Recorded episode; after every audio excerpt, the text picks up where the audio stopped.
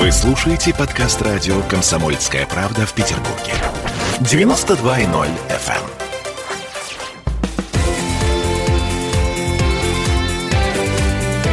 Картина недели.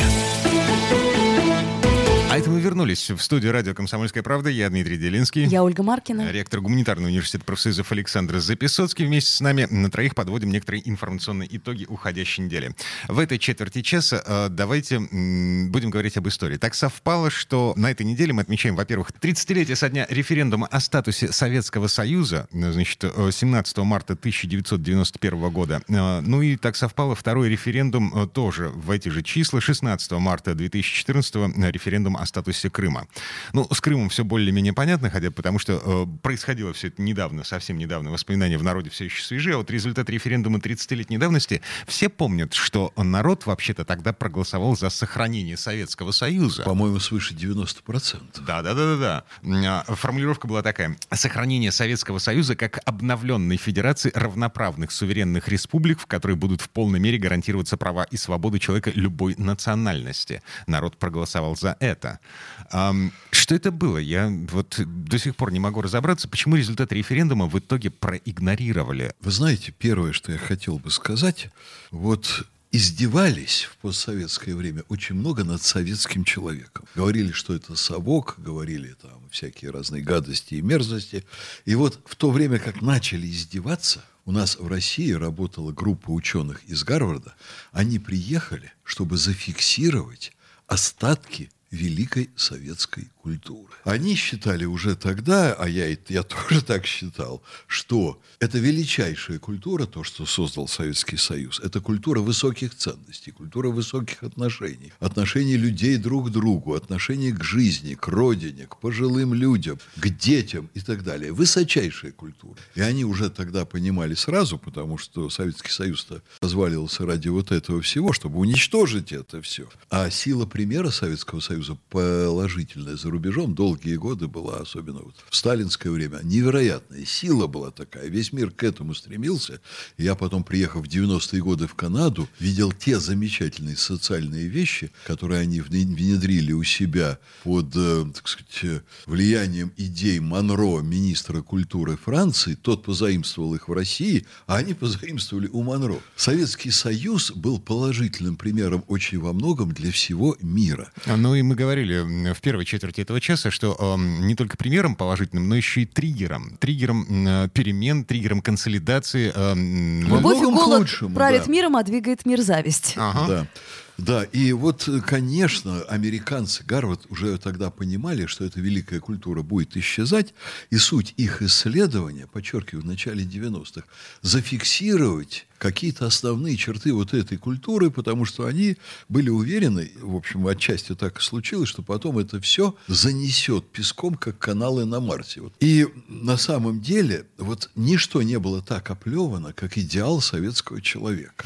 А в этом, между прочим, Советский Союз достиг величайшего успеха, потому что было светлое по-настоящему общество, бедное, но светлое. Вот с материальной стороной жизни было все плохо, но с духовной, со строительством человека, с его отношением к жизни, там, к миру, друг к другу, к истории и так далее. Все было, ну, это была выдающаяся страна по всем параметрам. Когда люди проголосовали за сохранение Советского Союза, они знали, чего они хотели. Они хотели оставить все преимущества Советского Союза, которые были очевидны, но они хотели просто в материальном плане жить лучше, потому что были недостатки. Колбасу и джинсы они хотели. Вот. Были Слушайте, недостатки. Ну, ну, конечно, к, вы, к тому Оля, времени, э, с- смотрите, к тому времени уже полыхнуло в Закавказье. Э, Много чего полыхнуло, Да, Армения, да. Азербайджан. А к тому времени уже полыхнуло в Прибалтике со страшной силой. Да, сепаратистские настроения в Средней Азии. Вот это все, это все уже было на тот момент. И Вы тем знаете, не менее. Вы знаете, это было, это было и на Украине, это тлело все время. И в России, понимаете, вот эти же демократы, которые способствовали развалу Советского Союза, демократы в кавычках, они же тоже были одержимы не столько демократическими, сколько националистическими идеями. Я видел британских... Ельцин националист. Что? Александр Ельцин Сергеевич. А, националист. я вам скажу, что было. Вот чтобы вы понимали, это все вот не так напрямую, но приезжали британские инструкторы, наши бывшие русские, которые уезжали труда, работали британскими пропагандистами против России. Они приезжали, вот они мне лично говорили, я на них смотрел с большим интересом, и э, я знал цену этому всему. Что они говорили? Вы, Россия, зачем вы содержите все вот эти республики? Вы должны по отношению к ним вести себя, как Соединенные Штаты к Гондурасу. Вот они там у Гондураса берут, там, условно говоря, бананы, сырье, держат их в нищете, когда надо использовать их как значит, рабочую силу, очень мало оплачивают. Почему вы не хотите так построить свои отношения с республиками? Да сделайте из них стадо нищих вокруг вашей страны и сосите так, как Соединенные Штаты сосут соки со всего мира. Вот это националистическая точка зрения. А эта точка зрения, между прочим, она в нашей московской элите распространялась стремительно. И тогда я думаю, что если мы сейчас подня подняли бы прессу специально, мы бы даже имена нашли людей, которые в прессе это высказывали. Да хватит их кормить, да давайте мы вот процветающие, у нас нефть, у нас газ, у нас дерево, у нас алмазы. Давайте мы перестанем кормить самую Прибалтику, которую реально кормили. Их тянули, тянули вверх, делали промышленность. Россия вот эти страны Балтии вытащила из лесов и лесных землянок. Они в шалашах жили реально до того, как они вошли в состав Советского Союза. Среднюю Азию вытягивали из XIV века. И вот здесь были люди, которые в Москве, в серьезнейших политических структурах, в депутатском корпусе, они распространяли такую точку зрения. Я не буду сейчас ее оспаривать, это, конечно, это чудовищно, это людоедская точка зрения. Но нас пытались купить россиян, понимаете, тем, чего у нас, по большому счету, в национальном менталитете не было никогда. Жадности. Внушали, вы от них откажитесь, и вам будет жить легче. А дальше все равно этот распад, он произошел не по инициативе России. Вот о, такой пропагандой западной, а пропагандировали это западные агенты. Был, конечно, развален Советский Союз. Не только республики виноваты, и Москва проявила там властная элита определенная, ну, я мягко скажу, слабоволие, там, можно сказать, глупость, недальновидность.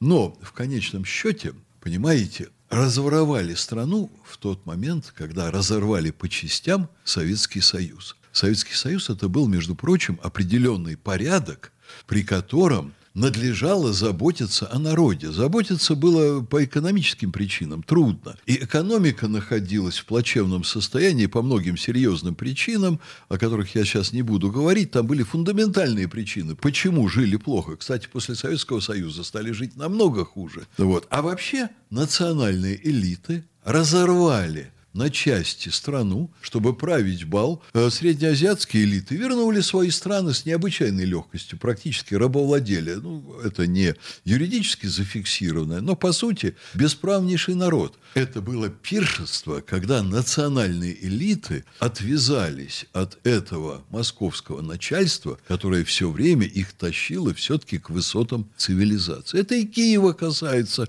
потому что когда они разорвали связи с Москвой, это не только там Средняя Азия, Узбекистан, там, Таджикистан. Это и вот такая цивилизованная страна, как Украина, братский славянский народ. Там оказалось, у них нет своей элиты. У них есть бог знает что, что мы и сегодня видим.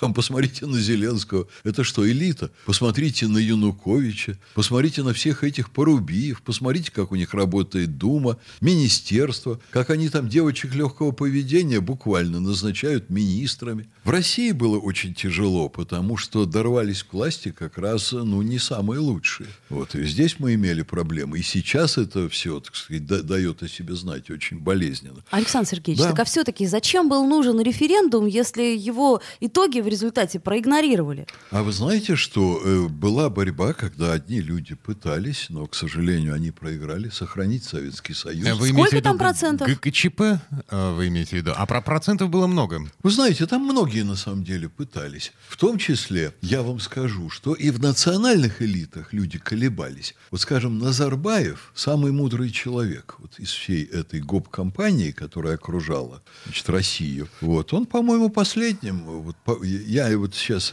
не берусь вот сказать это совершенно точно, но он очень долго колебался, прежде чем выйти из Советского Союза по сравнению с другими. Теперь, конечно, посмотрите, где эти страны Балтии. Да их нет практически, их не существует. Все население уехало бог знает куда. Вот, и каждый, кто там хотя бы время от времени бывает, он видит убогость, деградацию, Они жили и в культурном плане жили, в ряде отношений, вот в плане бытовой культуры, например, намного лучше нас. А, Слушайте, до пандемии а, вся культурная тусовка, весь шоу-бизнес российский вообще-то обитал в районе Клайпеды. э, Это летом. Да. Да, летом, конечно, Ну а как же, на отдых не как же в съездить? Таллин-то не Да. съездить на Я вам могу год? сказать, Мгм. что Не знаю, не знаю. э, Россия с большим удовольствием летит и на Карибы, там, где темнокожие женщины танцуют. Александр Сергеевич, осторожнее. А что? Да я говорю, не оскорбляйте никого, так Да. сказать.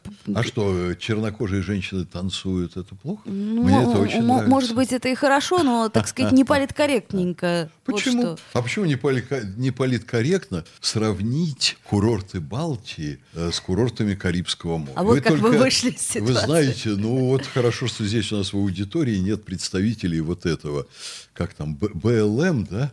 Они бы вам сейчас сказали. Ольга насторожилась. Так, Я ладно. не их представитель, Да, не все-таки волнуйтесь. поставим точку в- во всей этой истории. Э, Значит, э, Гнусная история. Был знаете, референдум, гнусная. не было референдума. В общем, история показала, что э, смысла в этом не было никакого. потому что- Смысл был, Так. потому что в истории, понимаете, этому всему и благодаря этому референдуму, в частности, событиям вот тем, которые там произошли в то время, развалу Советского Союза, будет дана самая отрицательная оценка, как воровству в невероятном масштабе, когда, пренебрегая волей народов, разворовывается и рвется в клочья огромная замечательная страна, негодяями. Так, вернемся в эту студию через пару минут. Эм, Александр Записоцкий, Ольга Маркина. Дмитрий Делинский. Продолжаем подводить некоторые информационные итоги уходящей недели. Картина недели.